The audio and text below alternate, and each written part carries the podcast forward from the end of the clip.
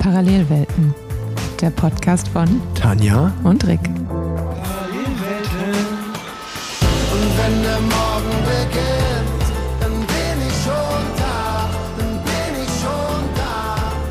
Ja. Herzlich willkommen zu einer neuen Folge Parallelwelten, der Podcast, der präsentiert wird von Swift.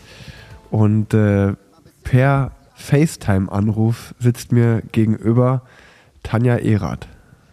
Guten Tag, Rick Zabel. Warum klingst du denn so nasal? Und warum sitzen wir uns nur im Video gegenüber? Coroni. Coroni. Coroni ist, ist äh, am Start. Zum zweiten Mal dieses Jahr hat es mich erwischt. Äh, das erste Mal war ja direkt zum Anfang des Jahres im Januar. Und äh, jetzt pünktlich zum Saisonende äh, hat Covid-22, wie ich es nenne, mal wieder zugeschlagen. Wie Crow schon so passend gesagt hat, der zweite Strich zeigt, es ist aus und vorbei. Damit ist schon deine Saison auch zu Ende. Genau, es kam äh, nur ein paar Tage früher als eigentlich. Also mein letztes Rennen war ja der Münsterland Giro, ähm, der wirklich gut lief ähm, und auch richtig, richtig cooles und schönes Rennen. Ähm, war ich froh, dass ich da wieder fahren konnte und war auch vor allem das erste Rennen eigentlich so, wo ich mich mal wieder richtig gut gefühlt habe und auch im Finale mal so ein bisschen äh, mich wieder wie ein Rennfahrer gefühlt habe und wieder ein bisschen mit eingreifen konnte ähm, und war deswegen eigentlich äh, ja sehr glücklich mit meiner Performance da, mit den Beinen und ähm, dachte, okay, dann kann ich wenigstens jetzt mit den letzten zwei, Re- drei Rennen, die noch anstehen, mit einem guten Gefühl in die Offseason gehen. Aber ähm, so wie das eigentlich bei meiner zweiten Saisonhälfte schon die ganze Zeit ist, äh, ich nehme irgendwie alles mit, alles was so rumliegt an Krankheiten und Pech, äh, habe ich irgendwie eingesackt. Und äh, genau, eigentlich wäre gestern, also wir nehmen heute am Montag auf, gestern am Sonntag war ja Paris Tours, das hätte ich noch fahren sollen und jetzt noch am Mittwoch die Veneto Classic äh, in Italien, aber Samstagmorgen beim Aufstehen äh, ging es mir irgendwie gar nicht mehr so gut. Ähm, und ich wäre eigentlich Samstag vormittags dann nach Paris geflogen. Und ähm, der darauf folgende, der, also wir müssen ja sowieso immer noch Tests machen, wenn wir zum Team stoßen. Aber Ja. dann habe ich extra nochmal einen gemacht, weil den Tag vorher war der noch negativ. Nochmal einen Schnelltest gemacht und der war dann positiv. Und äh, somit konnte ich natürlich dann das Rennen oder die verbleibenden zwei Rennen musste ich absagen. Und somit bin ich jetzt mit äh, Covid in die Offseason gegangen. Aber vielleicht ja auch Glück im Unglück, weil ich glaube, gestern hat es ja richtig gescheppert und gab es relativ früh einen Massensturz. Ähm, und wer weiß, dann lieber mit Covid in die Offseason als mit irgendwelchen gebrochenen Knochen. Kann ich aus den letztjährigen Erfahrungen sagen. Weil die Offseason macht auf Krücken keinen Spaß und mit Bettruhe auch nicht. Ja, da hast du recht. Also ich hatte gestern mit meinem Papa kurz telefoniert, der hat ungefähr genau dasselbe gesagt. Ey, da war ja ein riesen Massensturz. Wer weiß, wofür es gut war. Aber äh, ich hatte, also heute geht's mir gut. Heute bin ich in der Lage, Podcast aufzunehmen. Gestern wäre es nicht gegangen. Ähm, weil Samstag äh, hatte ich einfach nur brutale Halsschmerzen. Und gestern lag ich aber wirklich den kompletten Tag flach mit äh, ja, richtig, richtig dollen Kopfschmerzen und auch Nase richtig zu. Und äh, heute ist es aber schon wieder einigermaßen so, dass ich äh, ja zumindest ein bisschen in der Wohnung umherspazieren kann. Ja, ich zitiere mal kurz Rick Zabels Motivationszustand. Er hat mir geschrieben, okay, dann lass jetzt, dann haben wir es hinter uns. also entweder das äh, spiegelt unsere Beziehung zueinander wider oder dein Motivationszustand. Naja, nachdem du letztes Mal gesagt hast, dass immer, wenn ich dir schreibe, bekommst du Bauchschmerzen. Ähm, also das ist ja wirklich, das ist ja wirklich eine Beleidigung. Ja, aber du hast halt immer, du hast ja immer so einen ähm, schelmischen Unterton bei allen Dingen, die du sagst. Aber manchmal bin ich mir dann auch unsicher, ob du das dann ernst meinst. Und dann tendiere ich ja eh dazu, immer Angst zu haben, Leute zu enttäuschen. Und deshalb äh, kriege ich dann schon immer so ein bisschen Bauchschmerzen, wenn Rick Zabel irgendwie so einen Kommentar ablässt. Werbung. Kennt ihr eigentlich die European Outdoor Film Tour? Die bringt die besten Outdoor-, Abenteuer- und Extremsport-Dokus des Jahres ins Kino. Echte Geschichten, inspirierende Menschen und ihre unglaublichen Abenteuer. Dazu Bilder von den schönsten und entlegensten Orten der Welt. Dieses Jahr sind acht Kurzfilme im Programm. Unter anderem dabei Ultra Runner Timothy Olsen mit einer neuen Fastest Known Time, auf dem Pacific Crest Trail. Das Porträt von Nuria Newman, einer jungen Frau, die gewaltige Flüsse genauso beherrscht wie die männerdominierte Extrem-Kajak-Szene. Und Adrenalin pur beim Speed-Paragliding und ein ganzes Skigebiet für sich. Sam Favorite auf den Traumpisten von Chamonix, bevor alle Lifte öffnen. Einen besonderen Bikefilm gibt's auch, in dem für Gift Puteho aus Sambia ein Fahrrad von seinem Vater erbt, das sein ganzes Leben verändert. Sein erstes Rennen gewann er mit kaputten Bremsen. Vom Preisgeld kaufte er ein besseres Fahrrad und wurde besser und besser im Sport. Die EOFT feiert am 13.10. Premiere, ist bis Ende Januar auf Tour und bestimmt auch in eurer Stadt. Ein Must-See für Draußenfans. Checkt unbedingt mal den Trailer auf www.eoft.eu. Da bekommen Planzett Hörer und Hörerinnen mit dem Rabattcode PLANZ kleingeschrieben 10% auf ihre Tickets spendiert. Den Link findet ihr wie immer in den Shownotes und ich sag's nochmal www.eoft.eu und schaut euch unbedingt den Trailer an, der wird euch nämlich umhauen und dann habt ihr richtig Lust da mal vorbeizuschauen. Ich kann es nur empfehlen. Werbung Ende. Ja, ähm, also wir, wir sitzen also per Remote gegenüber und nicht face to face wie sonst immer. Ähm, ich habe gesagt, was bei mir los ist. Also ich bin jetzt endlich in der Offseason, habe ich mich sehr darauf gefreut. Natürlich nicht so, wie es jetzt ist, aber hey, das geht auch wieder vorüber. Und äh, du bist jetzt auch keine Rennen mehr gefahren. Du bist, äh, du genießt schon nicht nur Offseason, sondern Karriereende. Du warst aber beim Pferderennen, habe ich gesehen. Genau, ich habe jetzt eigentlich wieder eine gute Woche hinter mir. Ich hatte ja Geburtstagswoche letzte Woche und ähm, war dann zunächst bei meiner besten Freundin in Bayern und habe dann äh, die, die bayerische Landschaft genossen. Ähm, es war tatsächlich, die wohnt so richtig ländlich in der Nähe von Bad Kissingen ähm, und 20 Meter vor der Haustür geht der Wald los. Und das habe ich sehr genossen im Vergleich zu 30 Minuten aus Köln rausfahren, einfach mal von der Haustür weg zu radeln. Und dann war dieses Wochenende sowieso das beste Sportwochenende, glaube ich, des Jahres mit Hawaii, mit äh, Stundenweltrekordversuch von Ghana, mit Gravel WM, mit äh, Lombardei, mit Romandie, Formel 1. Eigentlich gab es für jeden was. Und dann war ich noch beim Pferderennen. Dann warst du noch beim Pferderennen. Äh, dann hast du noch die Bundesliga vergessen und ah ja, ähm, Paris Tours. Gravel WM hast du, glaube ich, gesagt. Also hey, äh, auch wenn wir beiden nicht viel von unserem Leben zu erzählen haben, können wir natürlich unsere beiden Expertenmeinungen zu dem ganzen anderen Sport, der in der Welt so passiert. Meine, ähm, meine Expertenmeinung zur Bundesliga. Frei, freien Lauf lassen. Ähm, ja, so, sonst ist, äh, also ich glaube, darauf wird es hinauslaufen, diese Folge, oder? Dass wir so ein bisschen über das reden, ähm, was in der Welt so passiert ist.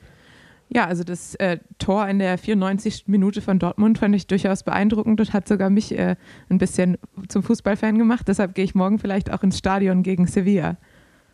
Ach wirklich? Bekommst du Karten? Äh, ja, es gibt noch, aktuell gibt es noch ein paar Karten in der vierten Kategorie und ähm, da gehe ich vielleicht hin. Das wäre das wär gut, kann ich nur empfehlen. Also ich versuche auch immer mindestens einmal, meistens jetzt in der Offseason äh, zu Dortmund, äh, ja, da, zum Dortmund-Spiel äh, zu gehen. Ich war ja gegen den ersten FC Köln im Stadion. Das war natürlich nicht so erfreulich, weil wir 3-2 verloren haben. Ich sage auch wir solidarisch, weil ich natürlich Vereinsmitglied ja. bin. Also ist es wir. Und Oskar natürlich äh, auch. Ja, Oskar natürlich auch. Ähm, und ähm, ja, aber wenn man gegen einen Verein gerne verliert, dann ist es der erste FC Köln ähm, als Wahlkölner.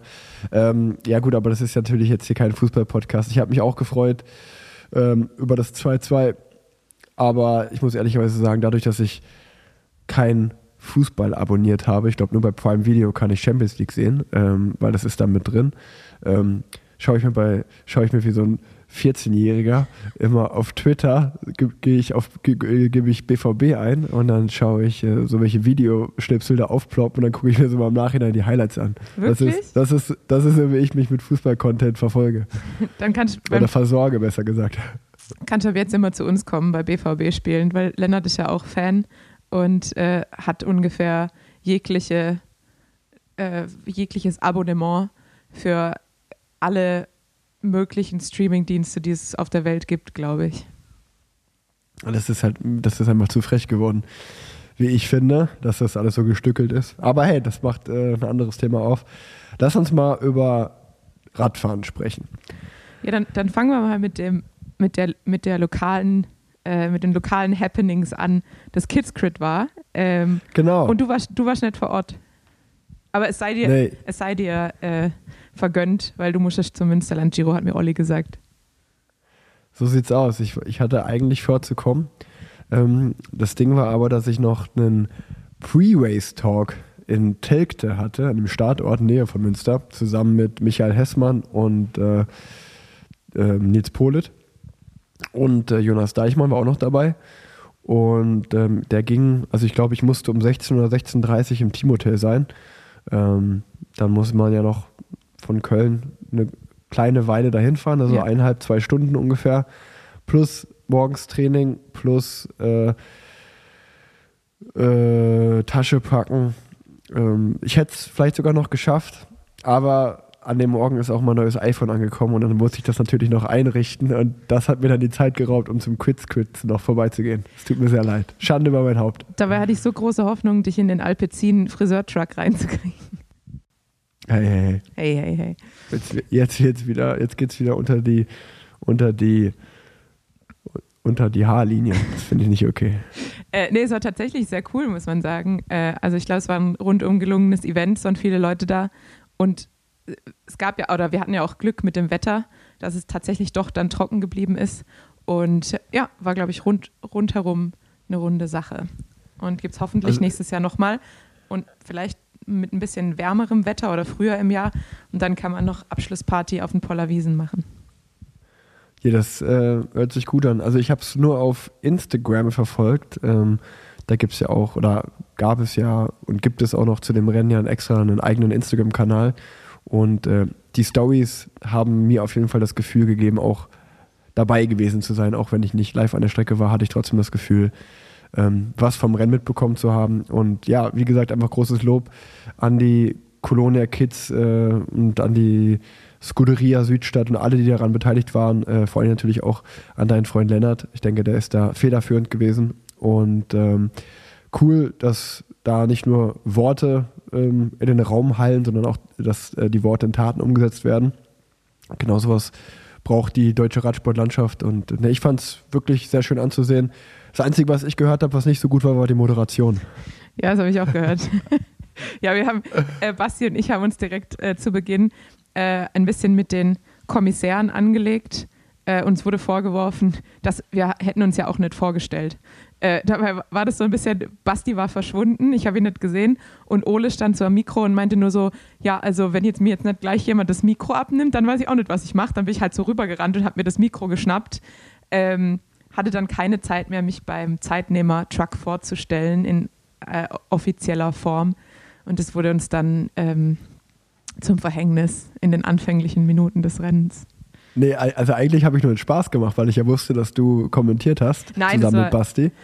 Aber, aber ihr, anscheinend habe ich ja doch irgendwie einen Punkt getroffen. Erzähl mal, was ist da los gewesen? Nein, es war äh, auf jeden Fall, na, natürlich war es was Neues, weil es ist doch anders, äh, wenn man die Fahrer auch einfach immer nur vorbeifahren sieht. Also ich habe ja schon mal ein Rennen kommentiert bei Eurosport mit Carsten Miegels zusammen, aber dann hat man ja die Fahrer immer im Blick.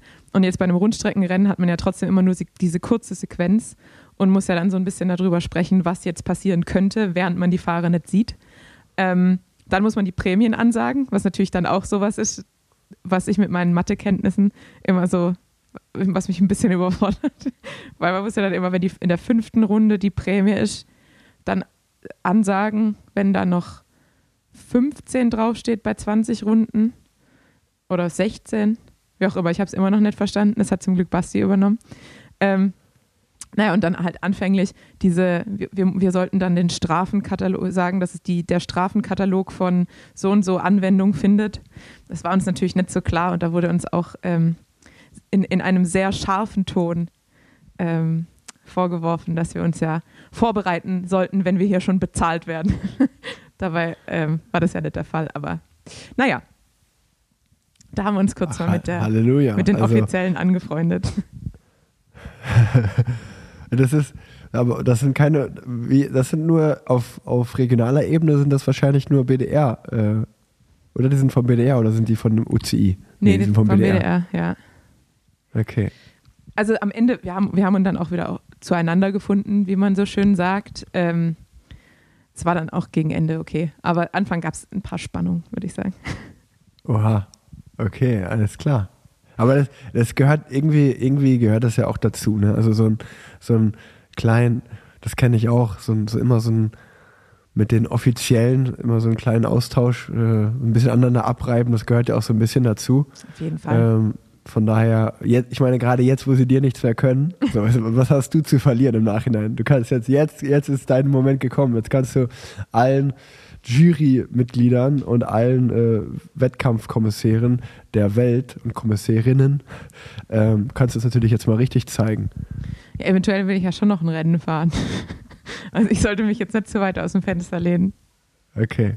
Nee, aber man muss ja auch mal sagen, äh, an der Stelle, die machen auch einen guten Job, weil Voll. ich glaube, da wird es auch äh, immer schwieriger, da überhaupt Leute zu finden, die da, die da, Bock drauf haben, das zu machen. Von daher ähm, kein Bashing, sondern ähm, eigentlich eher Lob und äh, von Rennfahrer und Rennfahrerinnenseite. Ja, ein Dankeschön auch, dass äh, das sind ja, also wenn ich zu Rundstreckenrennen komme, muss ich ja schon sagen, dass ich da immer dieselben Gesichter sehe. Ähm, also auch noch oft dieselben Gesichter, wo ich in der U13 oder U15 angefangen habe. Die sitzen immer noch auf dem Wettkampfwagen, auf dem Jurywagen. Von ja. daher wirklich äh, für diese Leidenschaft äh, ein großes Dankeschön. Genau, also trotz der scharfen Worte habe ich mir auch gedacht, gut, dass die da sind, weil die haben das auf jeden Fall im Griff. Und die äh, regeln da, die regeln da auch einfach. Okay, ähm, dann hätten wir ja jetzt hier das wichtigste Happening schon mal abgehakt, das Kids Quid. Über den Münsterland Giro haben wir zumindest aus deiner Sicht schon mal kurz gesprochen. Das war ja direkt am nächsten Tag. Wir waren, waren ein schönes Rennen. Also Top-Wetter, war also ein schöner Herbsttag und wirklich wahnsinnig gute Stimmung. Das war wirklich das Allerschönste. Und ähm, für mich sowieso ein besonderer Tag, weil Münsterland Giro fällt immer auf den, ich meine, auf den kirchlichen Hochzeitstag meiner Eltern. Und die hatten dieses Jahr 30-Jähriges. Okay. Somit, somit waren wir dann nach dem Rennen am Aasee noch was essen in Münster. Und ähm, das Essen hat natürlich besser geschmeckt, nachdem ich auch mal wieder ein akzeptables Rennen gefahren bin. Ähm, von daher war das äh, ganz cool mit der ganzen Familie. Ähm, ist ja auch mal so ein bisschen Heimrennen-Feeling für uns. Und ja, ich glaube, wie gesagt, am Rennen, es war schönes Wetter, wenig Wind, deswegen gab es auch keine Windstaffeln. Der Parcours beim Münsterland Giro ist ja eigentlich nur dann wirklich äh, schwer, wenn es auch sehr windig ist. Und dadurch, dass, die, dass dieses Jahr nicht der Fall war, war es relativ relaxed. Und ähm, ja, dann war natürlich der, die Schlussrunden und der Zielsprint umso kämpferischer und umso mehr ausgefahren. Aber ja, am Ende, glaube ich, äh, Olaf Koy sehr guten Sprint gefahren und gewonnen. Ähm, Mega. War, glaube ich, auch schön, war schön anzusehen, das Rennen. Ähm, vielleicht nicht das spannendste aller Zeiten, aber ähm, trotzdem äh, immer wieder eine schöne Veranstaltung. Total viele Fans vor Ort gewesen, gute Stimmung und ähm, ja, einfach, einfach cool dabei zu sein. Und irgendwo auch, Münsterland Giro ist, äh, das ist ja der Podcast, wo man auch mal Insights geben darf. Das ist ja auch so eins, der letzten Rennen seiner Art, kann man so sagen, weil in Zeiten, wo der Radsport immer professioneller wird, ähm, ist Münster, auch weil es am Ende der Saison ist und für viele auch das letzte Rennen der Saison und ja auch der deutsche Saisonabschluss, ist es so, dass äh, es eins der letzten Rennen ist, wo es noch so eine Tradition ist, vor dem Rennen auch mal ein Bierchen zu trinken oder, oder, oder, oder wegzugehen, weil der 3. Oktober fällt ja immer auf den Feiertag in Deutschland, was bedeutet Münster Studentenstadt, dann gehen, geht man natürlich den Abend davor auch mal gerne weg. Und das Teamhotel liegt in unmittelbarer Nähe eines großen Oktoberfestzelts. Jetzt wissen wir auch, wo du deine Covid-Infektion her hast. Äh, nee, nee, ich, ich, war nicht, ich war nicht, äh, ich war nicht auf dem Oktoberfestzelt, weil ich mit Alex Dowsett und äh, Patrice Hermerul, äh, liebe Grüße an den, ein belgischer ähm, Busfahrer und äh, Teampfleger, mit dem war ich schon bei BMC und bei Katjuscha. Der arbeitet jetzt für Lotto Sudal und den habe ich seit langer Zeit auch mal wieder gesehen. Und ähm, weil wir drei uns aus Katjuscha-Zeiten kannten, beziehungsweise Alex ist ja immer noch mein Teamkollege. Und es war Alex sein letztes Straßenrennen als Profi Stimmt. und auch noch sein Geburtstag war am 3. Oktober. Somit sind wir auch nach dem Abendessen ähm, noch was trinken gegangen, ein, zwei Bierchen und äh, haben auf Alex angestoßen aus seiner Karriere, waren dann aber trotzdem äh, für Münster-Verhältnisse sehr, sehr früh im Bett.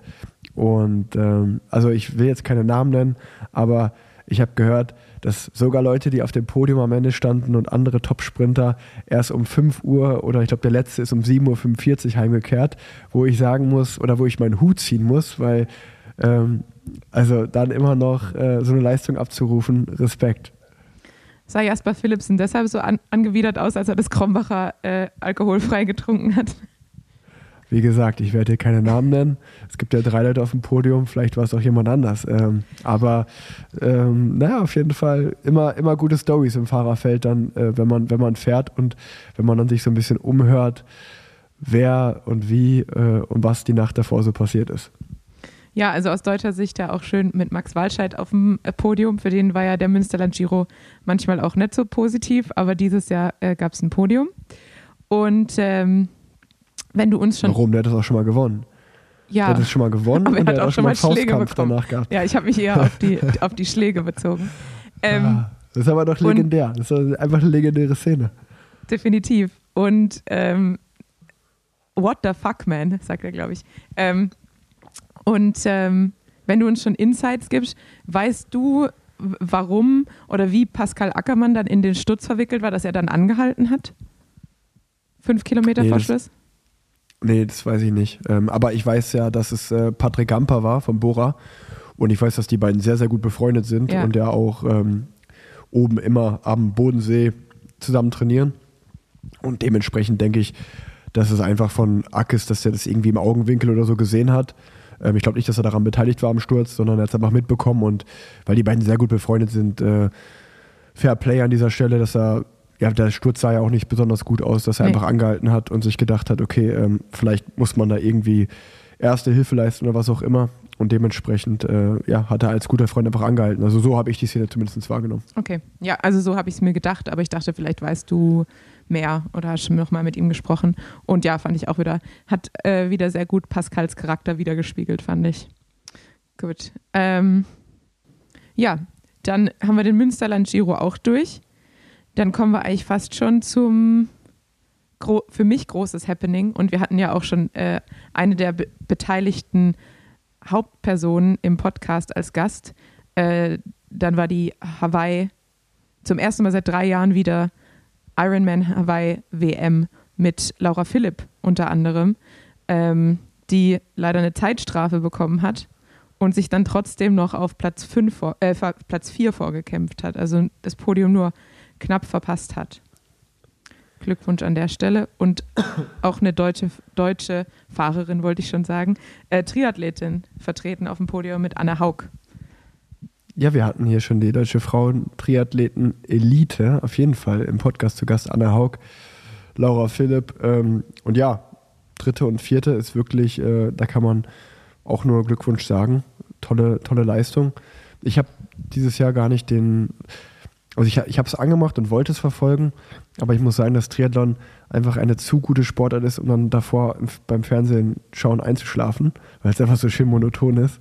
Ähm, somit habe ich nie, nie lange geschafft und bin eingeschlafen. Ja. Aber ich habe mir dann immer am nächsten Morgen die Highlights angeschaut und die Ergebnisse angeschaut und die waren ja sowohl im Frauen- als im Männerrennen aus deutscher Sicht, auch wenn jetzt der große Sieg nicht dabei war, trotzdem sehr erfolgreich, äh, weil man kann ja auch nicht jedes Jahr äh, die Siegerin oder den Sieger stellen und ähm, dritte und vierte äh, im Frauenrennen mega stark und auch Sebastian Kiene hat, glaube ich, alle gefreut, dass er in seinem letzten Rennen äh, so ein starkes Rennen abliefern konnte und Sechster geworden ist. Der war ja auch schon im Podcast zu Gast. Also Absolut, genau. an, anscheinend, wenn man, wenn man, wenn man in Kona performen will, muss man davor erstmal zu Plan Z kommen oder zu Parallelwelten, eins von beiden. Genau, und äh, Flo Angert äh, auch super Rennen auf Platz 12, Patrick Lange auf Platz 10. Ähm, leider auch beide eine Zeitstrafe bekommen. Ja, muss man, glaube ich, echt da auch, äh, ich glaube, da gelten, gelten dann die gleichen äh, Faktoren wie manchmal bei uns bei der UCI. Also das muss man echt transparenter machen, weil gerade bei Flo war nicht klar ersichtlich, warum er jetzt die Strafe be- überhaupt bekommen hat. Und sowas macht natürlich gerade bei so einem riesigen Rennen halt so viel aus und so viel kaputt. Ähm, ja, deshalb muss man da wirklich ein bisschen äh, transparenter werden in Zukunft, um nochmal kritische Worte ähm, zu sagen. Zu einem trotzdem sehr ich, schönen ich, Rennen. ich, ich fand es krass, dass, also die Zeitstrafe, das war mir nicht so bewusst, man hört Zeitstrafe und ich dachte, dann handelt sich das vielleicht so um 20 Sekunden oder so. Aber fünf Minuten, da kannst du ja auch einfach direkt aufhören. Ja. Stell, mal vor, stell mal vor, im Profirennen würde jemand sagen, warte jetzt mal fünf Minuten hier am Straßenrand. ja, ist krass, ne? So brauchst du halt nicht weiterfahren. Ja, aber wie man sieht, also es lohnt sich, äh, weiterzumachen, denn wie bei Laura gesehen, äh, es kann auch noch zur Top 5 äh, reichen.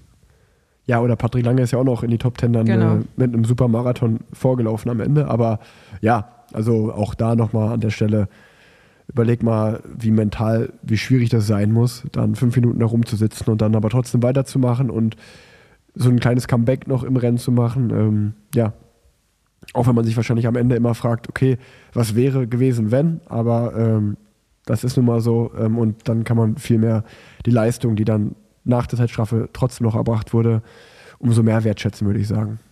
Definitiv. Und noch äh, mer- anmerkenswert, wenn man das sagen kann, äh, Sebi, für Sebi war es ja das letzte Rennen auf Hawaii und er ist zum ersten Mal noch unter acht Stunden geblieben mit sieben Stunden 55 und 40 Sekunden. Deshalb auch noch Glückwunsch dazu, ist ja auch nochmal so ein Meilenstein bei den Da- Bedingungen. Und da frage ich mich dann immer, wenn man so gut aufhört, ne? Das ist immer gefährlich. Also ich glaube, ich glaube, du musst, äh, du musst lieber aufhören, so wie Matthias Brende. Der, der ist einfach so Mitte September noch zwei Eintagesrennen in Belgien gefahren und zweimal nicht ins Ziel gekommen. Und dann hörst du einfach auch mit so einem Gefühl auf, so, ja, ich habe jetzt auch einfach die Schnauze voll, mir reicht. weißt du, wenn du, wenn du so wie äh, Sebastian dann einfach noch mit deiner Bestzeit in Kona aufhörst, dann denkt man sich ja irgendwo auch, ja gut, aber ich bin ja eigentlich schon noch top drauf. Also, ähm, Ja, aber ich glaube, er macht ja auch noch mal eine Saison, aber ich glaube nicht mehr die Kona-Quali. ah, okay, okay. Genau. Das heißt, er kann, kann ja noch äh, auf der Erfolgswelle reiten. Aber ja, ich habe das auch so gemacht. Letzte vier Rennen DNF. Ja, aber dann, dann hört man wenigstens mit so einem richtigen Fuck-off-Gefühl auf. Dann, dann, ich glaube, dann bereut man nichts mehr. Dann sagt man sich einfach so, hey, zum Glück ist es vorbei, das Kapitel ist abgehakt, ciao. Genau. Also es hat mich auch nochmal bestätigt. Ich habe ja, bevor ich die Rennen angefangen habe, dachte ich mir, oder diese Vier, Vierer-Serie, dachte ich mir, ja, vielleicht ist jetzt nach den USA, läuft es wieder und ich fühle mich wieder wohl, im Feld. Und habe ich gemerkt, no way. Ähm, dementsprechend gibt es jetzt auch gar kein Second Guessing, sondern das habe ich jetzt äh, schwarz auf weiß bei Pro Cycling Stats, dass es auch Zeit war. Ach ja, ähm, ach genau, was mir gerade so einfällt, ähm, nach, nach der letzten Parallelwelten-Folge von uns beiden, dort hatte ich ja meine Vertragsverlängerung bekannt gegeben beim Team Israel Primatech, sowohl hier im Podcast als auch, auch auf Instagram. Und äh, da gab es dann ein paar Nachfragen, ähm, die sich ja vor allen Dingen da ähm, oder die, die Fragen, die kamen, meistens so, okay, kannst du uns bitte die Gründe nennen, warum du da bleibst? Und ähm, auch bei uns ist ja immer noch nicht geklärt, oder wenn es noch, wenn es so wie es jetzt aussieht, werden wir in die zweite Liga absteigen. Aber ich glaube, intern äh, wird da auf jeden Fall noch heiß diskutiert, was da passiert, was da passieren wird. Ähm, dementsprechend mal schauen. Und ähm, aber genau, ähm, was ich einfach nur sagen wollte, wenn ich da mal näher drauf eingehen soll, dann können wir ja mal so ein kleines QA hier im Podcast machen. Jetzt in der Offseason hat man ja dafür gerne äh, bestimmt Zeit. Von daher, wenn ihr diesbezüglich irgendwelche Fragen habt, schickt die doch einfach äh, per Mail hier an die Podcast-E-Mail-Adresse oder zur Not auch äh, per Direct Message auf Instagram. Auch wenn ich nicht auf alles antworte, ich lese eigentlich immer alles. Und ähm, ja, dann könnte, könnten wir das ja mal zur nächsten oder übernächsten Parallelwelten-Folge zum Thema machen. Wollte ich nur mal kurz Bezug nehmen. Sehr gern. Ja, Tanja baut hier gerade um. Ja, ich muss, Tanja baut gerade live im Podcast, baut sie ihr Podcast-Studio zu Hause um. ja, ich muss äh, den Laptop äh, laden, über den ich mit dir FaceTime. Und da das Kabel zu weit weg ist, muss ich jetzt einmal kurz hier umziehen. Ganz kompliziert. Also ich ich habe auch nur noch, äh, jetzt habe ich gar keinen Balken mehr auf meinem Aufnahmegerät. Ich bin gespannt. Dann, dann lass uns schnell weitermachen. Werbung. Jeder sollte gutes, durchdachtes und gut aussehendes Werkzeug haben. Damit macht Schrauben direkt viel mehr Spaß, auch unterwegs. Und genau deswegen bin ich froh, Vera hier als Partner im Podcast dabei zu haben und euch von Vera zu erzählen. Denn Vera, die haben ganz neu für uns Radenthusiasten das Tool Rebel Bicycle Set an den Start gebracht. Passend für die Trikottasche bietet die flexible Tasche mit hochwertigen Vera-Werkzeugen, Reifenhebern mit Bittaufnahme und Ventilhalter sowie einem brandneuen Kettennieter die perfekte Kombination für unterwegs. Mit zusätzlichem Platz für CO2-Kartuschen, deinem Ausweis oder Karten und deinem Schlüssel. Dieses Bicycle-Set ist wirklich, also ich, ich fahre damit jetzt immer trainieren. Da hast du nämlich alles dabei, was du brauchst. Kannst mal rumschrauben, Sattel höher machen, wieder runter machen. Wenn irgendwas ist, kannst du deinen Freunden helfen bei einem Goop White. Und man kommt vor allen Dingen auch immer sicher nach Hause. Kann man einfach nur empfehlen. Und ja, allgemein Vera, ich bin echt, finde es richtig cool. Die haben bei mir so eine richtige, ich habe jetzt auf einmal Bock auf Schrauben. Das war ja wirklich gar nicht, nie was, wo ich gesagt habe, ey, äh, ich schraube gerne Rad, Rad rum oder ich bin der begnadete Mechaniker. Aber Vera, die verleiht mich langsam so ein bisschen dahin. Denn man merkt, dass Vera, ja, die verbinden viele Sachen. Also die lieben Innovation, Design und Rockmusik und das verbinden die in ihren Werkzeugen. Für sie ist Werkzeug niemals zu Ende erfunden und mehr als nur Arbeitsgerät. So entstehen Werkzeuge, die emotionalisieren und full of joy sind. Der neue Vera Tool Rebel Shop ist die Heimat von bekannten Vera Heroes in einzigartigen und exklusiven Sets. In tollen Taschen, hochwertiges Material, unzähligen Features, auch im Detail. Geht doch mal auf www.toolrebels.de, dann werdet ihr genau das alles finden und ihr bekommt 10% Rabatt auf die komplette Bestellung im Tool Rebel Shop mit dem Code PLANSET. Egal ob der groß oder klein geschrieben wird, ihr bekommt 10%. Ich sage es nochmal, toolrebels.de findet ihr aber auch wie immer in den Show Notes. Werbung Ende.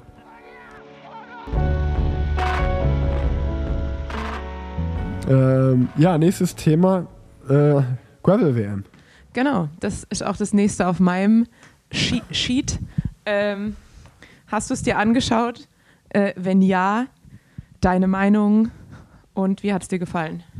Leider nicht. Äh, ich wollte es mir gestern unbedingt anschauen, bin aber von 14 bis 18 Uhr in so einen komatösen äh, Kopfschmerzschlaf verfallen und habe somit leider alles verpasst. Habe mir danach dann die Highlights angeschaut und bin so durchgeskippt. Und also was das Männerrennen angeht, das Frauenrennen habe ich tatsächlich die letzten drei Kilometer live gesehen, ähm, nachdem ich in deiner Story gesehen hatte, dass die Gravel-WM gerade läuft. Ähm, und äh, dann habe ich es mir angeschaut. Und äh, ja, im Frauenrennen Favoritensieg, oder? Äh, Definitiv. Paulny Ferrand Prévost ist jetzt, glaube ich, zum vierten Mal Weltmeisterin geworden in vier Wochen oder so. War Genau. dann, äh, konnte ich bei GCN hören. Also läuft. Und ich glaube zum, zum neunten Mal ever. Also ich glaube, die hat jetzt mittlerweile Straßen-WM-Titel, Cross-WM-Titel, Mountainbike-WM-Titel, Gravel-WM-Titel. Fehlt nur noch äh, Bahn, Downhill. Also bald hat sie Radball, fehlt noch. Äh, Kunstradsport. Aber dann hat sie wahrscheinlich Ja. bald alles zusammen. Also ja. sehr, ja, sehr dann, dann, noch- dann, noch- dann noch VOG WM bei TV Total und hat sie alles. Genau, also sehr beeindruckend und ja, wie du sagst, Favoritensieg, aber von deutscher Seite auch sehr äh, erfreulich. Jade Treffeisen hatte, glaube ich, den Tag ihres Lebens und ähm, war da in der Führungsgruppe bis zum Schluss und hat wirklich nur hauchzart eine Medaille verpasst. Also richtig starker Auftritt. Auf jeden Fall. Also ich musste ehrlicherweise auch danach im Rennen erstmal googeln, weil äh, ich von Jade so noch nichts gehört hatte, aber ich bin jetzt auch nicht der Spezialist in der Gravel-Szene, um das mal gleich dazu zu sagen. Ähm, aber trotzdem, also der Name hat auf jeden Fall Starpotenzial. Definitiv, finde ich ja, auch. Ja, ja, Jade Treffeisen, also das ist auf jeden Fall, das hört sich nach einer zukünftigen äh, Weltmeisterin im Gravel an. Ähm, und ja, wie, wie du sagst, äh, krass starkes Rennen. Ähm, die ist alleine auf die letzten drei Kilometern, die ich geschaut habe, zehnmal gestorben und Ja, dann wieder, rangefangen, auferstanden. Ja. Und äh, das fand ich wirklich sehr sympathisch. Und auch wie sie dann nochmal zum Sprint angesetzt hat. Ähm, also ich glaube, wenn es 50 Meter länger gewesen wäre, hätte sie auch noch Bronze geholt. Ähm, von daher wirklich äh, die, die Siegerin der Herzen, auf jeden Fall aus deutscher Sicht. Und äh, ja, einfach eine richtig starke Leistung. Absolut, also Glückwunsch an der Stelle. Und ich glaube, sie hat sich auch über den vierten Platz äh, sehr, sehr gefreut. Da hat es nicht mal eine Medaille gebraucht. Das stimmt, das stimmt. Und äh, ja, sonst, äh, was, ist sonst noch passiert? Man hat von der Gravel-WM, also alles, was ich so gehört habe, ähm, war es ja eher wie ein Klassikerrennen, kann man sagen, im Straßenrennsport. Also viele sind ja sogar, das war ja auch heiß diskutiert, fährt man mit einem Gravelrad, äh, was, was für Reifen, Dicke oder Größe fährt man, ähm, fährt man mit einem Straßenrad ähm, und äh, man hat ja auch dann im Endeffekt alle verschiedensten Materialauslegungen gesehen und ähm, im Männerrennen waren ja wirklich die ersten neun Fahrer, glaube ich, alle in der World Tour unterwegs. Ähm, Ja. Und der zehnte, der zehnte war bis letztes Jahr noch in der World Tour unterwegs. Also da haben wirklich die, die Roadies, also die Straßenfahrer, das Ding unter sich ausgemacht. Ähm, Im Frauenrennen waren es ja eher, waren zumindest die ersten beiden ja Mountainbikerinnen. Und ähm, was ja aber eigentlich cool ist, weil das, und da, da dadurch merkt man, dass die Gravel-Szene so ein Mix aus allem ist. Also wenn Mountainbiker und Mountainbikerinnen da hinkommen, wenn da äh, die Straßenfahrer und Straßenfahrerinnen an den Start gehen, dann die Gravel-Spezialisten zusammen, ähm, das macht das Ganze spannend. Und ich glaube auch für die nächsten Jahre, je nachdem wie der Parcours dann sicherlich wechselt, wird es immer anderen, anderen Fahrertypen und Typinnen ähm, en, entsprechen. Ähm, und ich glaube, das wird sich auf jeden Fall richtig entwickeln. Und äh, cool, dass es da jetzt eine Weltmeisterschaft gibt für diese Disziplin. Ja, das wollte ich auch gerade sagen. Beim Gravel merkt man halt richtig, wie sehr es von der, von der Strecke abhängt, weil ich habe ja, wie gesagt, meinen Gravel-Versuch in Holland gegeben und da war es ja eher Matsch und Sand und da war ich mit meinem Straßenrad eher äh, fehl am Platz. Und jetzt zum Beispiel bei einer Strecke wie Italien wäre das Straßenrad, glaube ich, gar kein Nachteil gewesen. Äh, tatsächlich, bis auf so ein paar Trails, die sie gefahren sind. Äh, also man merkt, es kommt immer sehr auf die Strecke an und natürlich auch auf die Streckenlänge. Ich glaube, vielen Leuten, die jetzt ha hauptberuflich Gravel-Profis sind, kam so ein bisschen ähm, weniger entgegen, dass das Rennen doch sehr kurz war und dass die Straßenprofis sehr schnell gemacht haben. Und natürlich hat man, glaube ich, einen anderen, eine andere Grundlage, wenn man jetzt so ein anbauend äh, 300 Kilometer Rennen fährt. Ähm, ich glaube, das vereint sich dann nicht ganz so gut mit den, mit den Ansprüchen, die so ein Rennen hat. Und ich glaube, da muss man sich dann nochmal anders auf eine WM vorbereiten. Und sehr viele Meldungen aus dem Straßenradsport kamen ja jetzt auch sehr, sehr spät über die Wildcards. Ja, definitiv. Ähm, aber ich, ich meine, man, man muss da, glaube ich, schon ehrlich sein, dass äh, eine Mathieu, wenn Mathieu van der Poel am Start steht, ähm, dass der, egal ob der jetzt gerade Mountainbike fährt oder Crossrennen oder Gravel oder Straßenrennen, der ist halt auch ähnlich wie Pauline Ferrand-Prévot einfach in jeder Disziplin Weltklasse. Ja. Und ähm, du hast es gesagt, dieser Parcours hat halt jetzt extrem den Straßenfahrern ähm, in die Karten gespielt. Deswegen glaube ich, so lässt sich auch das Ergebnis erklären.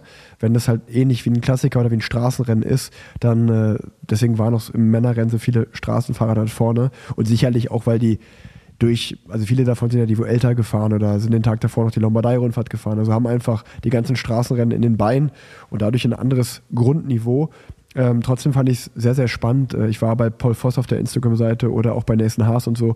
Einfach so die, die Gravel-Spezialisten, die ich so äh, kenne, um äh, da mal so die, die Meinung zu lesen und zu hören.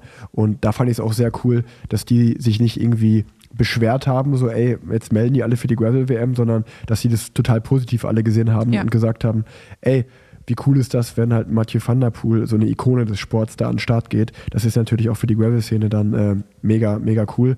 Und ähm, ich bin mir sicher, dass sich diese Disziplin wahnsinnig krass, schnell und erfolgreich entwickeln wird. Und ähm, ich meine, auch so wie du, wie cool ist das, wenn man jetzt sagen kann, okay, ich hänge mein Straßenrad an den Nagel, aber wenn einem das Spaß macht, ähm, testet man vielleicht sich nächstes Jahr mal bei so einem Weltcup oder so aus und im besten Falle nimmt man halt auch dann an der Gravel-WM teil, weil das, glaube ich, auch alles so ein bisschen mehr äh, Guerilla-Style, also ein bisschen so independent ist. Äh, du machst so dein Ding und nicht teammäßig groß.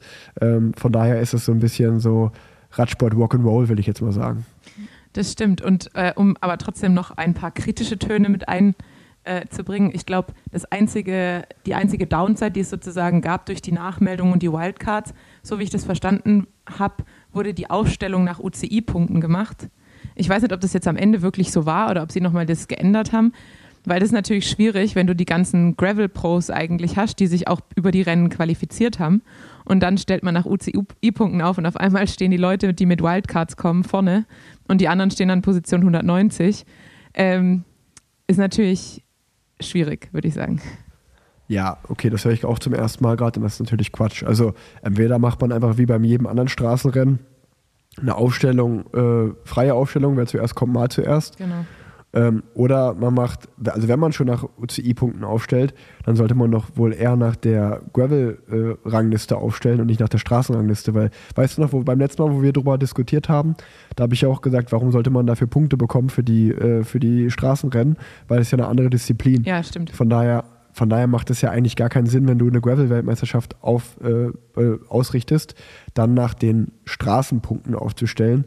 Ähm, das machst du ja im Mountainbike auch nicht oder im Bahnradsport, dass du sagst, oh, jetzt fährt Fahrer XY mit oder Fahrerin XY und die hat halt auf der Straße die meisten Punkte, deswegen darf die auf, als erstes starten. Ähm, das macht natürlich, also wenn das stimmt, macht das keinen Sinn. Und äh, der zweite Kritikpunkt meinerseits, äh, also der Gravel-Bereich hat sich ja eigentlich dadurch ausgezeichnet, dass es immer gleiche Distanzen gab äh, und gibt und für Männer und für Frauen. Und es waren ja auch jetzt alle Quali-Rennen eigentlich gleiche Distanz. Und auf einmal kommt die Gravel-WM und das Frauenrennen ist kürzer als das Männerrennen. Und man denkt sich einfach nur, UCI, warum? Also was ist da der Gedanke dahinter? Ähm, und warum muss man da einfach nochmal den Unterschied machen? Ich habe es äh, tatsächlich überhaupt nicht verstanden und es macht für mich bis jetzt auch einfach keinen Sinn. Jetzt zumal man ja, glaube ich, im gleichen Gegenzug noch bei der Straßen-WM angekündigt hat, dass sowohl die U23 als auch die Juniorinnen und Junioren und auch die Frauendistanz äh, angehoben wird ähm, im Straßenrennen, damit äh, das gleicher wird. Und ähm, ja, ich sag mal, das ist ja sowieso Thema Nummer eins unseres Podcasts, Parallelwelten, Gleichberechtigung. Und im Jahr 2022 sollte es keine Unterschiede mehr geben zwischen Preisgeld, ähm, Distanzen und äh, Berichterstattung und allem anderen, was dazu gehört. Weil ja, eine WM ist halt nun mal eine WM, wie du sagst, und äh, da sollte gerade vom Weltverband kein Unterschied gemacht werden. Ja. So, was ist denn, was ist denn sonst noch passiert? Äh, Gravel WM. Das war's machen eigentlich, wir das einen war Haken gestern. hinter. Es war ja erst gestern. Also jetzt, jetzt sind wir schon beim heutigen Tag angekommen. Was passiert heute, Tanja, bei dir? Äh, also ich bin jetzt gerade schon in meinem zweiten Podcast. Ich habe gerade eben einen Podcast aufgenommen und jetzt äh, bin ich mit dir da dran. Ähm, ansonsten gehe ich jetzt gleich noch Swift-Rennen fahren, schätze ich. Ist gerade Ach, geil. ist gerade mein guilty pleasure. Ich fahre ich fahr jetzt äh, fast jeden Tag Swift-Rennen. Ich habe gest, ge, was gestern oder vorgestern? Ich glaube vorgestern habe ich zum ersten Mal, kann ich sehr empfehlen, aber es ist sehr schmerzhaft, so eine Tiny Race-Serie ausprobiert. Und zwar gibt es innerhalb von einer Stunde vier Rennen und die sind jeweils so fünf bis sieben Kilometer lang. Also sehr kurz, sehr schnell und dann hat man nochmal so fünf Minuten Zeit, sich zu erholen und dann geht das nächste Rennen los. Und es werden halt alle, weil halt auch immer wieder neue Leute reinkommen, werden halt alle all out gefahren. Äh, ist auf jeden Fall ein gutes, hartes Training und wie so eine Stunde mit V2 Max Intervallen. Ich finde das gut, jetzt wo du ähm, dann auch nicht mehr mit deiner Angst konfrontiert bist, im Feld zu fahren, kannst du einfach alle Mitstreiterinnen jetzt auf der Rolle auseinandernehmen. Genau. Muss ich aber Sehr- noch ein bisschen sehr- üben, weil die, die Perfekt. Swift Pros sind ja wirklich äh, sehr viel besser als ich. Also da muss ich noch Ja, da, meine Hausaufgaben machen. ja, da- das ist auch wieder verrückt zu sehen. Ne? Wenn wir, wir Roadies äh, gehen jetzt in die Offseason und haben endlich mal ein bisschen Ruhe, ähm, ein bisschen Urlaub und äh, dann, dann beginnen ja wieder die Trainingslager im Winter und dann geht es erst nächstes Jahr, Januar, Februar geht es wieder los. Aber jetzt geht gleichzeitig wieder die Cross-Saison los, die Swift-Saison geht los. Also wenn man Radsport-Fan ist, ist eigentlich schon eine gute Sportart. Durch die ganzen verschiedenen Disziplinen kann man all year long, äh, kann man da, wird man da verwöhnt eigentlich mit den verschiedensten Disziplinen. Definitiv. Und wir haben auch äh, das ganze Jahr was äh, zu erzählen. So sieht's aus. Also ich kann sagen, ähm, ich werde jetzt, solange ich positiv bin, darf ich ja meine Isolierung hier zu Hause eh nicht verlassen. Ähm, aber das Schöne ist ja als Ordnungsfreak, dass ich jetzt, wo meine Saison vorbei ist, dann kann ich wieder aussortieren, weißt du, meine alten Teamklamotten, die ich nicht mehr brauche und äh, all die Sachen.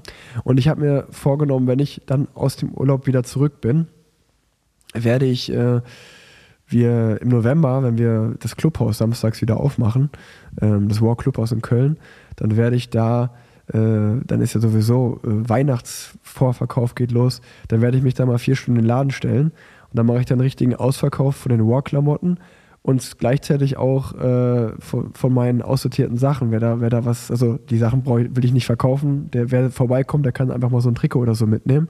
Ähm, also die War-Sachen werden verkauft, meine privaten Eastwell-Klamotten, da kann man einen Schnapper machen, die nimmt man so einfach äh, for free mit. Und ähm, ja, das, das habe ich mir überlegt. Äh, aber bevor ich sozusagen das machen kann, muss ich erstmal ordentlich aussortieren. Jetzt stelle ich mir Rick Zabel so als Marktschreier vor, Ja, Ja, wie so- genauso wird es werden. Auf dem Fischmarkt so. Ja, genau. Das wird schön. Also du wirst das wahrscheinlich äh, bei dir äh, auf der Instagram-Seite ankündigen, sodass man Genau. und dann und dann gilt das gleiche wie bei der Stadtaufstellung: First come, first serve. So sieht's aus, nämlich. Genau Nicht, so sieht's aus. der, also, der Einlass erfolgt nicht nach UCI-Punkten. genau. Also wenn du, ey, wenn du, wenn du noch äh, ein Trikot oder sowas übrig hast, kannst du gerne dabei packen. Ähm, vielleicht frage ich die Trainingstiere auch nochmal, ob die mir, ob die mir was sponsoren. Damit wir da so einen kleinen Flohmarkt und War-Ausverkauf machen, wäre doch cool. Ja, ich habe jetzt schon die meisten Trikots tatsächlich verspro äh, Leuten versprochen.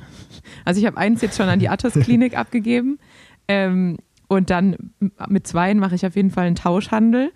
Ähm, mit Alice Barnes, dann hole ich mir ein äh, Canyon SRAM Trikot und mit Anna Trevisi von UAE. Da, die kriegen jeweils äh, ein Aero-Trikot von mir und ich kriege ein Aero-Trikot von ihnen. Und dann äh, geht eins wahrscheinlich noch an meinen Zahnarzt. Und dann hatte ich das andere auch noch jemand versprochen. Ich weiß es aber nicht mehr. Muss ich Ja, nochmal. mir hast du aber keins versprochen. Danke nochmal dafür. Du hast nie gefragt. Ja, aber das ist ja selbstverständlich. Das fand ich, das fand ich, dass ich von meiner Podcast-Partnerin ein Trikot haben will. Dann, Also- dann, dann, dann schaue ich mal, ob ich noch ein Longsleeve-Trikot finde, äh, das ich dir signieren kann, damit du es dir ins Wohnzimmer hängen kannst. Das hatte ich dich im März schon gefragt, weil ich das gerne im Clubhaus hingehangen hätte, aber da kam ja auch nie was. Ah, aber stimmt. stimmt. na, Ja, na wir, wir, spre Tanja, wir sprechen nochmal abseits des Podcasts. ich bin, ich bin gar nicht sauer oder traurig, ich bin einfach nur Nur- enttäuscht. Den Satz höre ich häufiger von dir in den letzten zwei Wochen. Ey, ich glaube, es macht Sinn, wenn wir gar nicht weiter um den heißen Brei rumreden. Wir können einfach auch mal eine kurze Parallelweltenfolge machen. Okay. Wenn du, wenn du keine Themen offen hast. Das Einzige, was mir noch einfällt zum Thema, wo du gerade von äh, Zahnarzt geredet hast, Off-Season ist für mich auch immer gleichzeitig, um so einen kleinen persönlichen Einblick zu geben, da mache ich immer einmal im Jahr ist Off-Season auch so die Check-up-Liste. Da geht man, da mache ich zum Beispiel eine Zahnreinigung, da gehe ich zum Zahnarzt, lass da mal alles abchecken. So, das wird jetzt auch noch anstehen bei mir, wenn ich mal wieder gesund bin.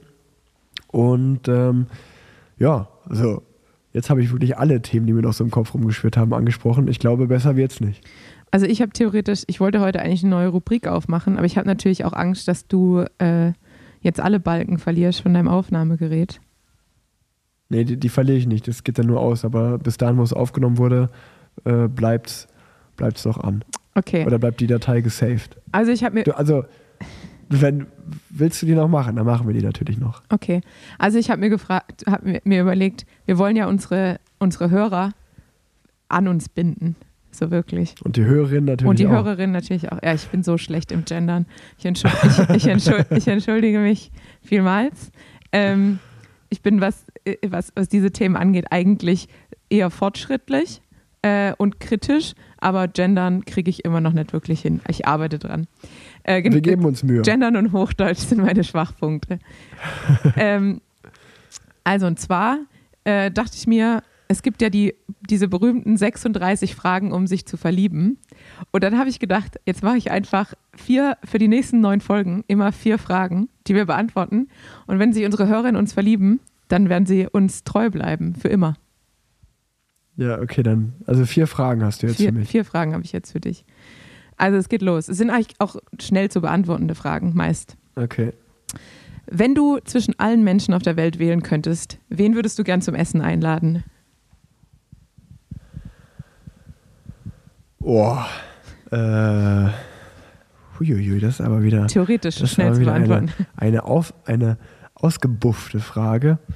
D ähm, das sind das- jetzt wissenschaftliche Fragen, die dazu gemacht sind, sich zu verlieben. Deshalb hochwissenschaftlich. Also, ich würde, ich würde gerne mal, das habe ich glaube ich aber auch schon mal im Podcast erzählt, ich glaube, ich würde gerne mal mit Olli Schulz Bier trinken in der Bar. Also auch, auch gerne was essen gehen, das natürlich, ähm, weil ich den sehr schlagkräftig und witzig finde.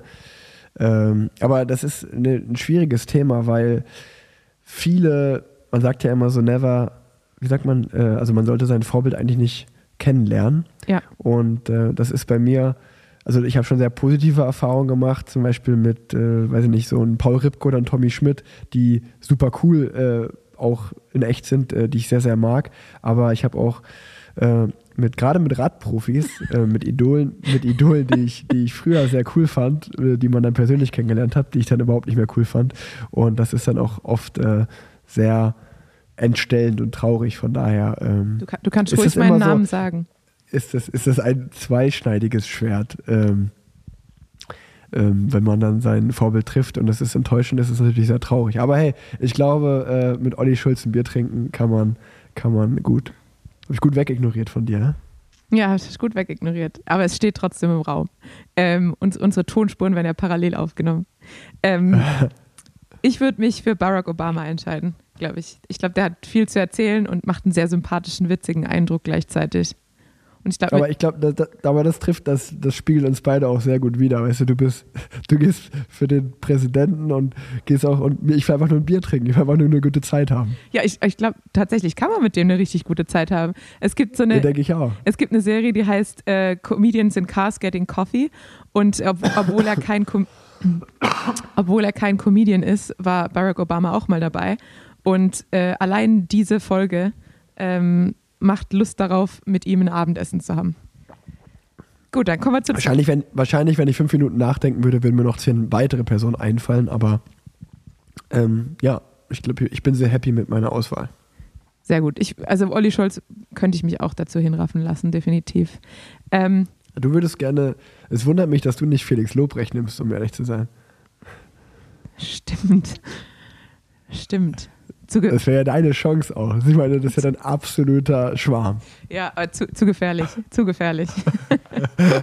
ähm, kommen wir zur zweiten Frage. Wärst du gerne berühmt und in welchem Bereich? Das ist auch eine, eine Frage, ey. Das ist jetzt auch Ähm. weird, weil du bist ja, du bist ja berühmt im Radsport. Ach, das, nein, das ist eine Nische. Das ist eine Nische. Ähm, wärst du gerne berühmt? Also ich, das ist natürlich, ich, ich sag mal so, ich finde, äh, in einer Nische bekannt zu sein, ist sehr angenehm, weil ähm, zum Beispiel auch gerade in der Radsport-Nische, das sind das ist eine coole Zielgruppe und sind sehr coole Fans. Wenn ich jetzt aber berühmt auf einen Level hebe, ich sag jetzt mal Justin Bieber oder so, dann auf keinen Fall, weil dann hast du halt einfach kein Leben mehr. Das würde ich mir niemals wünschen. Ähm, und äh, tatsächlich äh, wäre ich auch, also ich glaube, ich wäre entweder gerne in der Musikbranche. Okay, das ist auch das ist so Musik, Film oder Sport. Das sind schon drei coole Bereiche. Ähm, aber tatsächlich, wenn, wenn Sport, dann wäre ich, ich wäre gerne in einem Ami-Sport berühmt. So. Also so entweder so äh, Basketball. Zum Beispiel, ich habe gestern wieder die Netflix-Doku äh, Redeem geschaut, äh, Mhm. das Redeem-Team. Und äh, also ich glaube, so Basketballer in der NBA ist auch schon, ist auch schon large. Ähm, wahrscheinlich genauso wie wenn du Fußballer bei Borussia Dortmund oder Bayern München bist oder so. Ähm, das ist auch schon ganz cool. Aber auf der anderen Seite werden sich wahrscheinlich auch ganz viele Menschen denken, boah, ich wäre gern Radprofi in der ersten Liga oder äh, in der Frauen- oder in der Männerliga. Und das ist natürlich auch für uns beide ein Traum. Aber wenn man das mal eine Weile macht, dann wird das auch an vielen Tagen einfach nur zu einem Job. Ne? Also dann kann man das auch nicht mehr so wertschätzen. Und das ist ja eigentlich der Trick wahrscheinlich in jedem Beruf, dass man so ein bisschen äh, sich das Besondere darin wahrt. Das stimmt, ja. Also ich könnte es genauso wie du es gesagt hast, eins zu eins äh, unterschreiben. Ich groß berühmt wäre ich auch ungern. Äh, Nischen bekannt würde ich es eher nennen, Genau. nicht, nicht berühmt. Finde ich Wir sind ja auch nicht berühmt. Find- Bekannt ist das richtige Wort. Finde ich angenehm. Gerade ich war letzte Woche bei der, an meinem Geburtstag dann bei der Rose-Party und habe einfach da, dann Leute quatschen einen dann an und wollen einfach mal mit einem reden und dann, das mag ich ja auch gern. Ich mag einfach äh, Kontakt mit Menschen und ähm, ja, dass Leute dann so erzählen, was sie am Radsport mögen oder vielleicht auch sagen, ey, ich habe mir wieder ein Rad gekauft, äh, weil ich euren Podcast gehört habe oder sowas. Sowas macht dann halt Ach cool. sowas macht dann halt wirklich Spaß und deshalb ist es sehr angenehm, finde ich. Ähm, aber ja, wie du sagst, groß berühmt, egal in welchem Bereich, wäre ich ungern. Ist tatsächlich witzig, weil ich wäre auch gerne auf die, auf die Rose-Party gegangen in Köln. Ähm, Habe es zeitlich aber auch nicht geschafft. Und äh, ich wurde ja dann genau zwölf Stunden später ungefähr Corona-positiv getestet. Von daher Stimmt. könnt ihr alle froh sein, dass ich nicht gekommen bin. Stimmt. Ja, gut, äh, Rick, dass du zu Hause geblieben bist. Werbung. Viele von euch, die den Podcast hier hören, kennen Enduko natürlich schon. Und Enduko hat ein ganz neues Feature, nämlich das B2B-Feature. Dort können Unternehmen Lizenzen bei Enduko für ihre MitarbeiterInnen erwerben. Damit steht dem gemeinsamen Radmarathon nichts mehr im Wege. Und es gibt auch ein paar Sonderfunktionen. Es können nämlich monatliche Challenges eingestellt werden. Zum Beispiel kann eine Company sagen, diesen Monat würden wir gerne 3, 4, 5, 6.000 Kilometer, je nachdem wie groß eure Company ist, zusammen auf dem Rad schaffen. Und dann geht's los. Am Anfang des Monats mal schauen, ob ihr die Challenge schafft. Finde ich ein richtig cooles Feature, was es da neu gibt und schafft Zusammenhalt. Gerade jetzt, wo es natürlich so ein bisschen herbstlich wird, regnerisch, kälter, hilft euch Enduko sowieso einfach mit dem Coach, ähm, das ist ja natürlich einfach die App für AusdauersportlerInnen, ähm, da am Ball zu bleiben und fit zu bleiben. Bei der App gibt es ja auch die Feeling-Abfrage des Coach. Da fragt der Coach euch einfach jeden Morgen, wie es euch geht und dann wird der Trainingsplan individuell auf dein momentanes Stress- und Ermüdungslevel angepasst. Es gibt auch das Multisport-Feature, das kombiniert Radfahren und Laufen. Ihr könnt jetzt die App 14 Tage kostenlos testen. Dafür geht ihr einfach in die Shownotes auf den Link oder ihr gebt ein im App Store oder im Internet, wo auch immer, enduko.app slash rig. Am einfachsten ist sicherlich einfach den Link in den Shownotes zu klicken. Und somit könnt ihr dann die App 14 Tage kostenlos testen. Einfach mal schauen, ob das für, was für euch ist. Schreibt Enduko auch gerne immer, wenn ihr Feedback habt. Da freuen die sich immer. Die versuchen nämlich immer, die App auch weiterzuentwickeln und zu verbessern, obwohl sie eigentlich schon sehr, sehr top ist oder super ist, kann man einfach so sagen. Ich kenne viele Freunde, die das mittlerweile hier über den Podcast nutzen und Feedback ist immer nur positiv. Also kann ich euch ans Herz lesen, an, ans Herz legen, ähm, nicht lesen. Testet die App mal aus. Das war's, Werbung Ende. Ja, dann kommen wir schon zur dritten Frage. Legst du dir manchmal die Worte zurecht, bevor du jemanden anrufst und wenn, warum? Nee, null. Äh, das kann ich ganz kurz und knapp beantworten. Ich bin, es brabbelt aus mir raus. Also ich bin typischer Fall von, ich rede erst und überlege dann. Äh, würde aber sagen, dass ich das ganz gut hinbekomme. Oder ich würde sagen, dass ich es gut hinbekomme, gleichzeitig zu reden und zu denken. Und also wie du merkst, ich, komme ich selten schnell auf den Punkt äh, und mache immer noch drei, vier Ausfahrten.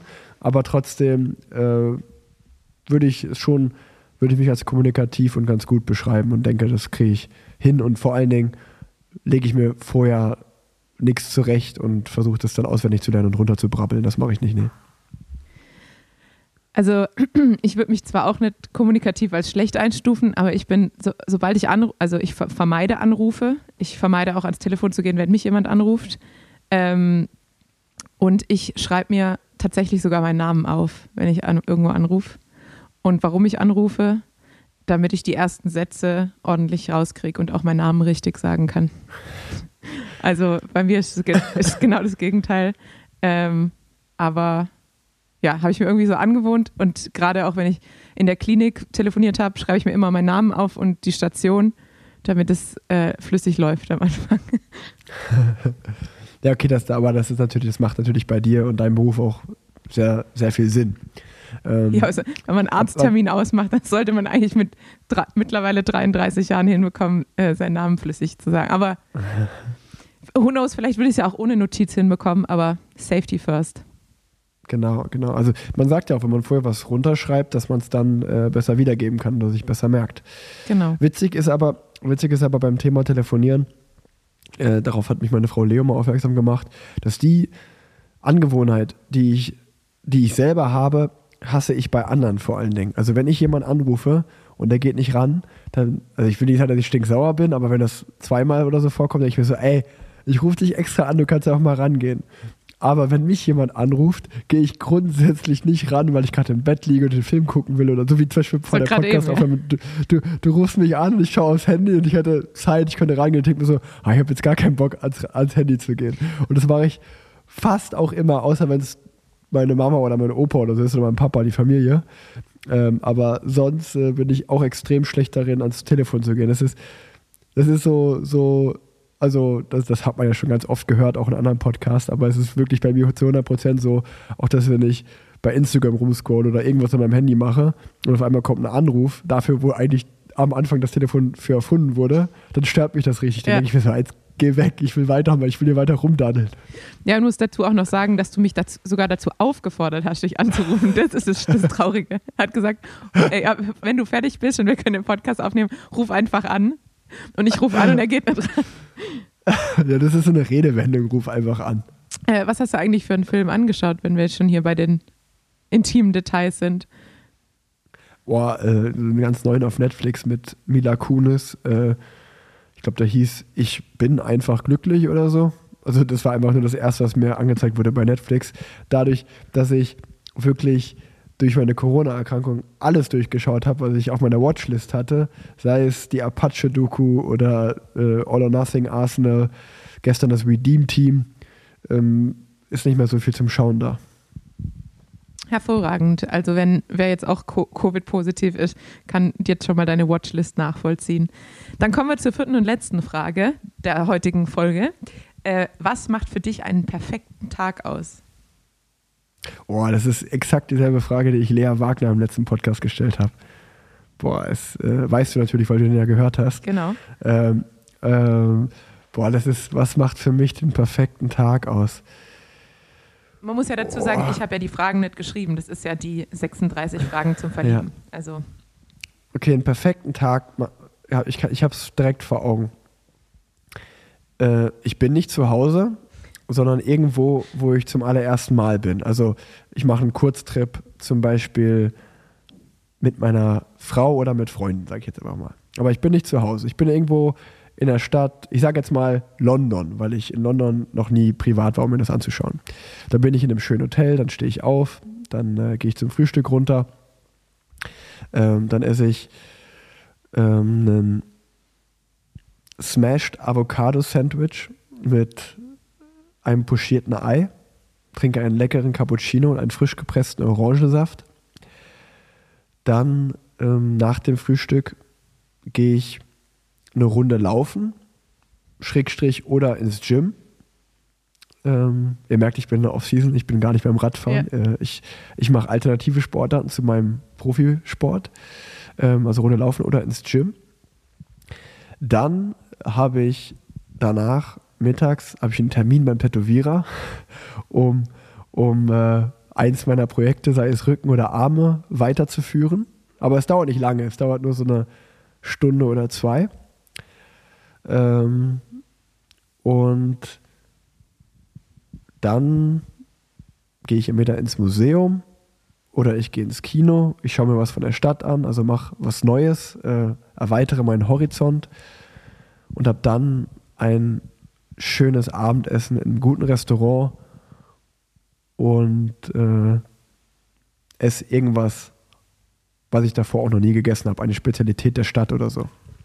Wie ist das Wetter? Und dann gehe ich und dann und dann gehe dann gehe dann gehe ich in eine Bar ähm, und trinke so, dass ich auf einem guten Level bin, nicht betrunken, kein Kater nächsten Tag, aber so, dass ich mich trotzdem sehr wohl fühle und wir schaffen aber trotzdem den Absprung zur richtigen Zeit und versacken nicht komplett, so dass man auch vom nächsten Tag noch was hat. So sieht mein perfekter Tag aus. Und wie ist das Wetter an deinem perfekten Tag? Sehr heiß oder leicht regnerisch? Nee, Herbstlich? es sind es sind 20 Grad und es ist ein Sonne-Wolken-Mix. Also es ist trocken und es ist die meiste Zeit sonnig, aber ab und an mal zieht auch mal eine Wolke durch. okay. Dann, dann komme ich, äh, also finde ich teilweise Wie ist denn dein perfekter Finde ich, Tag? finde ich teilweise überraschend, muss ich sagen. Dann komme ich mal zu meinem, Wieso? meinem perfekten Tag. Ich hätte zum Beispiel jetzt nicht gedacht, dass du sagst, ja, ich gehe joggen. Das war jetzt für mich überraschend. Doch, also ich, ich, ich habe so eine Hassliebe zum Sport, dass ich, man sehnt sich immer so in so harten Trainingsphasen nach einem Ruhetag. Aber ich merke es zum Beispiel jetzt gerade, wie wie ich krank bin. Wenn ich zwei Tage im Bett liege und nichts mit mir anfangen kann, dann fühle ich mich einfach wie, also einfach nicht gut. Ja. Einfach, äh, ich, da muss ich mich bewegen. Ich, ich, also so wie jetzt gerade, gerade in Covid sollte man ja ruhig machen, das mache ich auch. Ich liege viel im Bett und bewege mich nicht viel und ruhe mich aus. Aber ich merke einfach, dass ich, dass mir das nicht gut tut. Ich habe dann schon den Drang, mich zu bewegen. Kann ich absolut nachvollziehen. Ich habe gestern auch einen Ruhetag gemacht und hatte dann abends schon richtig Hummeln im Hintern und dann bin ich auch relativ schwer zu ertragen. Ähm, also mein perfekter Tag, ich fange mal mit dem Wetter an, weil da haben wir gerade bei dir mit aufgehört, wären so knapp 30 Grad, würde ich sagen, und sehr sonnig, also so ein richtig heißer Sommertag eigentlich. Ähm, ich würde ausschlafen wollen, dann sollte es guten Kaffee und idealerweise Pfannkuchen geben für mich. Und dann würde ich schon aufs Rad und eine längere Radausfahrt machen, so vier bis fünf Stunden mit Freunden, äh, aber easy, vielleicht mit einem mit einer Cappuccino-Pause dazwischen, aber eher gegen Ende, also so nach, nach vier Stunden erst die, die Pause und dann nur noch so eine halbe Stunde heimrollen. Ähm, danach dann idealerweise irgendeine Sportveranstaltung im Fernsehen, noch in Radklamotten äh, auf dem Fernseher schauen, glaube ich. Äh, dann duschen und sich fertig machen und dann mit Freunden äh, oder Familie grillen im Garten. Und da dann auch ein paar Bierchen zwitschern, aber wie du sagst, auch nicht übertreiben, sondern so ein bisschen dieses Hochgefühl im Kopf, äh, aber, Ja. aber nicht zu viel. Das hört sich auch nach einem sehr schönen Tag an. Und das, das Schöne an dieser Frage ist ja eigentlich, dass du die wahrscheinlich in einem halben Jahr mir wieder stellen könntest oder ich dir und dann würde die Antwort wieder anders aussehen. Oh, jetzt hat es geklingelt Jetzt bei hat's- mir. Ich muss einmal ganz kurz aufmachen. Okay. Wer könnte das sein? Das ist jetzt sehr unbefriedigend für alle, weil es einfach nur geklingelt wurde und dann äh, ist der Chef von der Post wieder gegangen. Und entweder steht jetzt irgendwas im Treppenhaus oder auch nicht. Aber ich weiß es nicht. Also ich kann jetzt nicht berichten, was gerade passiert ist. Aber ich habe jetzt auch, Okay. ich habe keine Unterhaltung dazwischen gemacht, ich habe einfach geschwiegen. Das ist nicht schlimm. Wir können es ja einfach, habe ich dir mal von dem einen Podcast erzählt, wo der, es war mit Nono Konopka. Da war Nono in der Podcastaufnahme kurz auf Toilette, äh, so eine Minute weg und ich habe auch geschwiegen, bis er wieder da war. Und ich habe das vergessen, Fabi zu sagen, dem Cutter. Und dann war das halt einfach live im Podcast drin. Wir so, ich gehe mal kurz auf Toilette. Ja, okay. Dann war halt einfach eine Minute nix und dann kam er wieder und haben wir weitergemacht. Das war einfach so live im Podcast drin. Sehr schön. Nur so Rick Zabel, wie er ins Mikrofon atmet. Ähm, ja, das waren eigentlich auch schon die ersten vier Fragen der 36 Fragen zum Verlieben. Und ich kann nur sagen, bleiben Sie dabei, wenn es beim nächsten Mal wieder heißt 36 Fragen zum Verlieben, Frage 5 bis 8. Vielen Dank für diese tolle Rubrik. Das, das freut mich sehr. Du machst dir richtig Gedanken. Ich muss dich einfach loben. Das ist, während ich mal wieder gar nichts in diesem Bereich gemacht habe, hast du schon wieder Fragen rausgesucht. Einfach, einfach starke Leistung. Danke, danke. Und ähm, ich glaube, was ich gerade nicht zu Ende geführt hatte, war, dass ich das Schöne an der Frage, wie sieht ein perfekter Tag aus? Das Schöne an der Frage ist, dass die sich wahrscheinlich, wie ich gerade gesagt habe, in einem halben Jahr ver- hat die sich schon wieder verändert oder in einem Jahr. Also zum Beispiel all, all das, was ich jetzt gerade gesagt habe, äh, ist natürlich dieses, da waren ja viele neue Sachen äh, dabei, einfach nur weil ich Lust habe, Dinge zu tun, die ich lange nicht gemacht habe. Wenn du mich wahrscheinlich in vier Monaten fragen würdest, würde ich sagen, ja, mein perfekter Tag, ich wäre bei der Tour de France und würde die Etappe gewinnen oder so. Ja. Und äh, dann, weil man dann wieder Bock hat in- auf sportliche Höchstleistung oder so. Ähm, von daher ist die Frage, die gefällt mir. Eine fluide Frage. So sieht's aus. Perfekt, dann haben wir nämlich jetzt auch die Stunde voll gemacht. Äh, Boah, stark. doch noch delivered. Und äh, deine, dein Balken ist immer noch existent und das Aufnahmegerät klappt noch. Also seit ungefähr zehn Minuten blinkt es Low Battery, Low Battery. Also ich glaube, jetzt bin ich wirklich auf der allerletzten Rille unterwegs, aber es geht noch. Ja, dann äh, leiten wir schon mal die Verabschiedung ein, äh, damit die Folge auch in komplettem Rahmen nach draußen an die Hörerschaft geht. Und ich bedanke mich für deine Zeit, wünsche dir gute Besserung äh, und euch Zuhörern vielen Dank fürs Zuhören. Genau, vielen Dank an alle Hörerinnen und Hörer fürs Zuhören und bis zur nächsten Folge.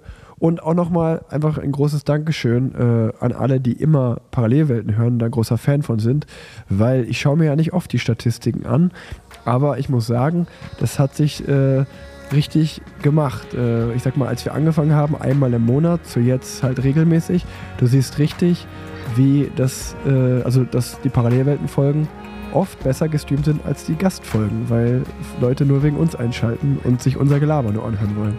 Bam. Damit, Also da auch mal dank, danke an die Parallelwelten-Fangemeinde. mit der Info kann ich gut in die Woche starten. Ciao, ciao. Tschüss.